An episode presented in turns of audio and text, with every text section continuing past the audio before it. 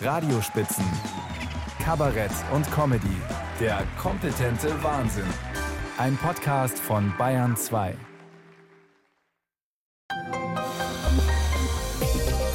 Bayern 2 Radiospitzen.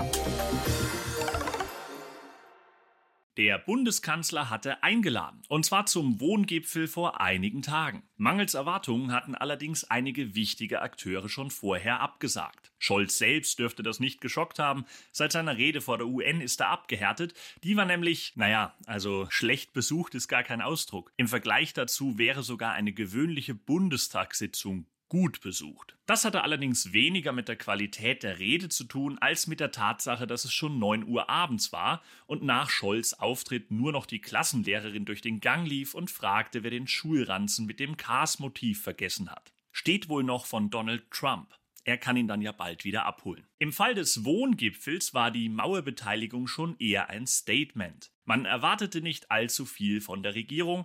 Klar, die SPD hatte ja ursprünglich geplant, dass jährlich 400.000 neue Wohnungen gebaut werden, bleibt dabei allerdings weiter hinter den Erwartungen zurück als die DFB 11, das Wetten das Comeback und die Open Air Konzerte von Helene Fischer zusammen. Gut, dass die meisten Leute bereits erwartet hatten, dass die SPD wie erwartet mal wieder hinter den Erwartungen zurückbleibt. So gesehen sind die Sozialdemokraten ja eigentlich absolut im Soll. Dabei ist die Lage alarmierend. Über 700.000 Wohnungen fehlen in Deutschland aktuell. Nur bei der FDP versteht man die Aufregung darüber wahrscheinlich gar nicht, denn bis die benötigten Wohnungen zur Verfügung stehen, können die Leute ihre Zeit doch auch erstmal in ihrer Erst- und Zweitwohnung oder im Ferienhaus auf Sylt verbringen, oder? Alternativ gibt es in ganz Deutschland Golfhotels mit freien Zimmern. Die freuen sich immer über Gäste. Frei nach Christian Lindner, Probleme sind nur dornige Chancen. Zu den fehlenden Wohnungen gesellt sich dann aber auch noch das Problem der steigenden Mieten. In Berlin zahlt man 16 Prozent mehr als noch 2022 und in München zahlt man inzwischen im Durchschnitt 22,25 Euro pro Quadratmeter. So unterschiedlich ist Deutschland. Während viele in München neben ihrem Chefarztposten noch einen Zweitjob als Rechtsanwalt annehmen müssen, um sich die Wohnung noch irgendwie leisten zu können, zahle ich für meine geräumige 60 Quadratmeter Wohnung im Thüringer Wald gerade mal 4 400 Euro warm.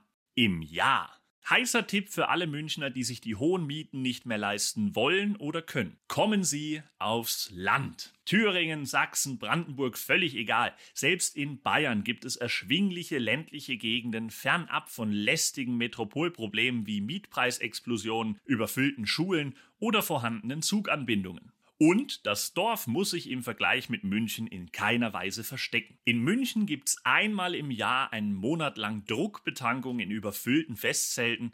Auf dem Dorf hingegen gibt's jeden Tag Druckbetankung in einem halbvollen, angenehm klimatisierten Wirtshaus. In München sieht man Politiker immer nur im TV, bei Gerichtsverhandlungen oder bei Gerichtsverhandlungen im TV. Auf dem Dorf hingegen, da sieht man Politiker immer hautnah, betrunken auf der Arbeit oder betrunken auf der Arbeit und danach dann manchmal bei der Gerichtsverhandlung. Betrunken. Ist ja auch egal. Das Hauptargument, die Kosten, dürften doch schon restlos überzeugen. In München kriegst du für 1000 Euro gerade mal 15 Quadratmeter kalt. Auf dem Dorf kriegst du für 1000 Euro die Schlüssel zur Burg, die Staatsgewalt und noch 327 Euro Restgeld wieder zurück. Aber mal im Ernst. Die Regierung muss jetzt dringend was tun im Bereich Wohnungsnot. Viele fordern eine Lockerung der Regeln für Neubauten, um die Kosten zu senken und Anreize zu setzen. Zum Beispiel könnte man das Haus vom Nikolaus als offizielle Postanschrift anerkennen, dann könnten sich viele ihr Eigenheim einfach selbst malen. Oder man könnte legalisieren, dass sich bis zu 20 Personen pro Wohnung bei der Besichtigung festkleben dürfen. Sogenannte Mietkleber. Die bleiben da einen Monat kleben und wenn dann die erste Mietforderung kommt, dann kommt die Polizei, holt die raus und neue kommen wieder rein.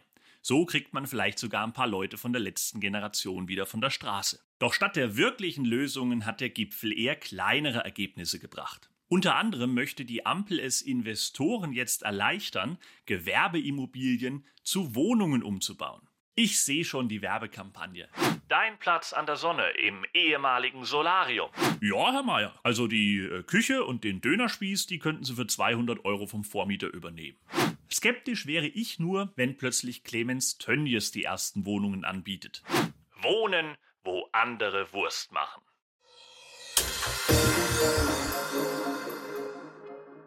Die Landtagswahlkämpfe in Bayern und Hessen sind im September endgültig in die heiße Phase gegangen. Uns erwarten jetzt spannende Wahlen in beiden Bundesländern und die größte Frage bei der Wahl in Hessen ist, wird Nancy Faeser nach der Wahl Bundesinnenministerin? Man darf gespannt sein. Vom Amt der Ministerpräsidentin ist sie aber auf jeden Fall weiter weg als die freien Wähler vom Landwirtschaftsministerium in Bayern. Das will Markus Söder unter keinen Umständen hergeben. Dabei hatte Hubert Aiwanger sich doch in der Vergangenheit immer wieder als Anwalt der Bauern und Landwirte dargestellt. Mehr noch, wäre der Begriff nicht schon negativ besetzt, würde Hubert Aiwanger wahrscheinlich den Arbeiter- und Bauernstaat Bayern ausrufen. Jetzt ein deutliches Nein von Söder beim Parteitag und nicht nur in der Hinsicht gab sich der Ministerpräsident resolut, groß und kräftig wie ein echter König. Mit dem Bild hat er ja selber schon gerne gespielt. Als er sich für die Nachfolge von Horst Seehofer in Stellung brachte, ging Söder einst zum Aachener Fasching als König Ludwig II. Den bezeichnete er damals als coole Socke. Komisches Vorbild, ehrlich gesagt, wo doch Ludwig II. für seine ungewöhnliche Persönlichkeit und den verschwenderischen Umgang mit Staatsgeldern bekannt war. Verhaltensauffällig und pleite. König Ludwig II. war alles, was Markus Söder an Berlin kritisiert. Sollte der CSU-Chef nun bei der Wahl im Oktober das schlechteste Ergebnis der CSU seit 1950 einfahren, könnte es für Söder tatsächlich ähnlich laufen wie beim Märchenkönig und seine eigene Gefolgschaft könnte versuchen, ihn abzusetzen. Auch die Ambitionen auf die Kanzlerkandidatur der Union, die Söder ja offiziell überhaupt nicht hat, wären natürlich so gut wie futsch, wenn die CSU irgendwo bei 35 Prozent landet. Noch weniger bei der Bundestagswahl und die CSU fliegt nach neuem Wahlrecht sogar aus dem Parlament raus. Und ein Kanzlerkandidat, der es nicht mal in den Bundestag schafft? Darüber würde sich selbst Armin Laschet prächtig amüsieren. Das wäre ungefähr so, als würde die SPD jemanden als Kanzlerkandidat nominieren, der vorher sogar die Wahl zum Parteivorsitzenden verloren hat. Verrückt, kann man sich gar nicht vorstellen. Für Söder geht's am 8. Oktober jedenfalls um alles. Auch um die Kanzlerkandidatur. Paradox. Wählen viele Söder für Bayern, dann geht der vielleicht in Richtung Berlin. Wählen ihn zu wenige, bleibt er aber auf jeden Fall da. Wer also Söder in Bayern loswerden will, muss Söder wählen. Verwirrend. Ich weiß. Eine traurige Nachricht gibt es im Zusammenhang mit der Landtagswahl für alle, die sich ehrliche, authentische Politiker wünschen. Alfred Sauter, genannt Henry Maske, Million Dollar Man oder FFP Too Cool, tritt nicht wieder zur Wahl an. Damit verliert Bayern einen aufrichtigen Abgeordneten, der zu Beginn der Corona-Pandemie doch einfach nur helfen wollte und dabei halt versehentlich eine siebenstellige Summe kassiert haben soll. Huch! Neben seiner Hilfsbereitschaft zeichnete sich Sauter aber auch stets als ehrliche Haut aus. Der Alfred, der hat nie einen Hehl aus hohen Nebeneinkünften gemacht, wobei die technisch gesehen eigentlich auch gar keine Nebeneinkünfte waren, denn er selbst sagte mal, Abgeordneter sei sein Nebenjob. Nach sauterscher Logik hat sich da also ein Mann trotz voller Auftragsbücher Zeit freigeschaufelt, um sich in nahezu altruistischer Weise über Jahrzehnte hinweg für seine Mitmenschen einzusetzen. Die Quittung dafür gab's von den Wählern. Sauter konnte stets direkt gewinnen in seinem Stimmkreis Günzburg, der zu 68 Prozent aus Legosteinen besteht. Die bayerische Politik verliert einen ehrlichen Malocher, der sich nun aber endlich auf seinen Hauptjob konzentrieren kann.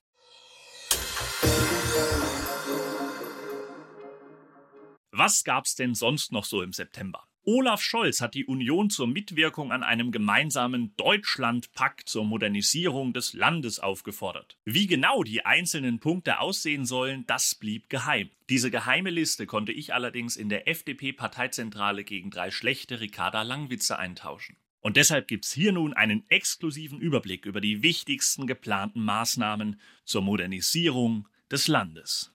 Für die Schulen soll die Umrüstung aller Overhead-Projektoren von Glühbirnen auf LED realisiert werden und im Bereich Verkehr soll die Umwandlung des 49-Euro-Tickets in ein deutlich attraktiveres 48,73-Euro-Ticket erfolgen. Und auch beim Zahlungsverkehr wird das Land immer moderner. Kartenzahlung soll an vielen Tankstellen bald schon ab 300 Euro möglich sein. Der Begriff Deutschlandpakt ist allerdings nicht ganz neu. Den gab es nämlich 2005 schon mal, als die NPD mit der DVU eine Vereinbarung zu den anstehenden Wahlen traf. Mmm, lecker, dachte sich da die Union und spielte den Ball mit dem Namen Deutschlandpakt prompt zurück. Diesmal aber nicht als Modernisierungsoffensive, sondern mit Bezug auf das Thema Migration. Klar, Da muss sich auch bald was tun, denn die Kommunen, die sind aktuell hoffnungslos überfordert. Helfen würden zum Beispiel schnellere Asylverfahren durch effizientere und digital besser ausgestattete Behörden. Das verhindert jedoch Artikel 147 des Grundgesetzes. Jede Behörde hat das Recht darauf, scheiß langsam und in den technischen Grenzen von 1441 zu arbeiten. Gut, dann könnte man aber doch dafür sorgen, dass Abschiebungen bundesweit einheitlich durchgeführt werden. Aktuell sind die ja Ländersache und laufen sehr unterschiedlich ab. Bayern fährt da eine harte Linie und macht, was geht. Bald fährt auch Hubert Aiwanger jeden Samstag einen Bus mit Ausreisepflichtigen und ab und zu nimmt auch der FC Bayern ein paar Leute mit dem Flieger mit, wenn es zu Auswärtsspielen in der Champions League geht. Im Saarland zum Beispiel läuft das viel schleppender. Das ist aber auch klar, weil da gibt es nicht so viele Polizisten. Ja, deswegen muss das der Pressesprecher der Landesregierung halbtags mitmachen. Ein bundeseinheitliches System aber, das wird verhindert durch Artikel 148 des Grundgesetzes. Jeder Deutsche hat das Recht, bei verschiedensten Themen einen unnötig durchbürokratisierten und undurchsichtigen Dschungel von länderspezifischen Regelungen vorzufinden, bei dem kein Schwein durchblickt. Komm, reden wir über einfachere Dinge. Sport zum Beispiel. Überfällig schien die Entlassung von Hansi Flick als Bundestrainer und unglücklicherweise passierte es genau während des deutschen WM-Siegs im Basketball, den sie so ein klein wenig überschattete. Aber das konnte der DFB ja nun auch wirklich nicht wissen. Ich meine, wer interessiert sich denn für Basketball? Wer also Basketball, ehrlich, Touchdown hin oder her. Fußball bleibt die Nummer eins. Auch wenn sich zuletzt immer weniger Fans für die Spiele der DFB 11 interessierten. Das muss sich jetzt schleunigst ändern. Nächstes Jahr ist EM im eigenen Land und wenn da zu wenig begeisterte Fans und zu viele gelangweilte reiche Sponsoren rumsitzen, dann denkt FIFA-Boss Gianni Infantino, er wäre immer noch in Katar oder in Hoffenheim. Julian Nagelsmann soll es nun richten, aber ist ein 36-Jähriger als Bundestrainer nicht viel zu jung? Ich meine, aus guten Gründen gibt es sogar bei vielen deutlich unwichtigeren Jobs ein Mindestalter. Bundespräsident zum Beispiel kann man erst ab 40 werden und der Job ist ja nun bei weitem nicht so wichtig wie Nationaltrainer. Also ich meine, als, als Nationaltrainer, da greift man direkt in das Leben der Menschen ein mit seinen Nominierungen. Man ist Idol, Ansprechpartner, Entscheider, Macher, bester Freund. So ein Bundespräsident, der macht das alles nicht. Was macht er überhaupt? Ja, jeder kennt den Nationaltrainer, jeder weiß, wie Rudi Völlers Haare riechen. Jeder weiß, wie Yogi Löws Hand riecht. Aber wer weiß schon, wer gerade Bundespräsident ist? Kaum jemand. Ich habe das mal gegoogelt, ja. Steinmeier, der Typ aus dem James Bond-Film, ein Kinobösewicht. Der könnte niemals Bundestrainer sein. Ich bin skeptisch, was es mit Nagelsmann werden wird, aber naja, also es muss was werden. Ansonsten heißt der letzte Ausweg Lothar Matthäus. Und das kann nicht im Interesse der Spielerfrauen sein. Beim Sport ist jetzt übrigens auch die letzte Generation angekommen. Die Aktivisten hatten vor, den Berlin-Marathon zu stören und kippten Farbe auf die Strecke, konnten aber von der Polizei an einer echten Blockade gehindert werden. Warum aber ausgerechnet bei einem Sport, der daraus besteht, dass schmächtige Leute in zu kurzen Hosen mit Eye of the Tiger in der Playlist quer durch eine Stadt rennen? Der Straßenverkehr liegt stundenlang lahm und die Teilnehmer legen sogar weite Strecken völlig emissionsfrei zurück. So gesehen ist der Berlin-Marathon eigentlich eine Art Utopia für die Klimaaktivisten. Wenn nicht, frage ich mich, wie wir uns noch klimaneutraler bewegen wollen. Und vor allem frage ich mich, ob die letzte Generation jetzt mehr Aktionen in der Welt des Sports plant. Ich bin sehr gespannt, wie das abläuft, wenn sich die ersten Aktivisten an einem Boxring oder an einem Ultimate Fighting Käfig festkleben. Das könnte noch sehr interessant werden.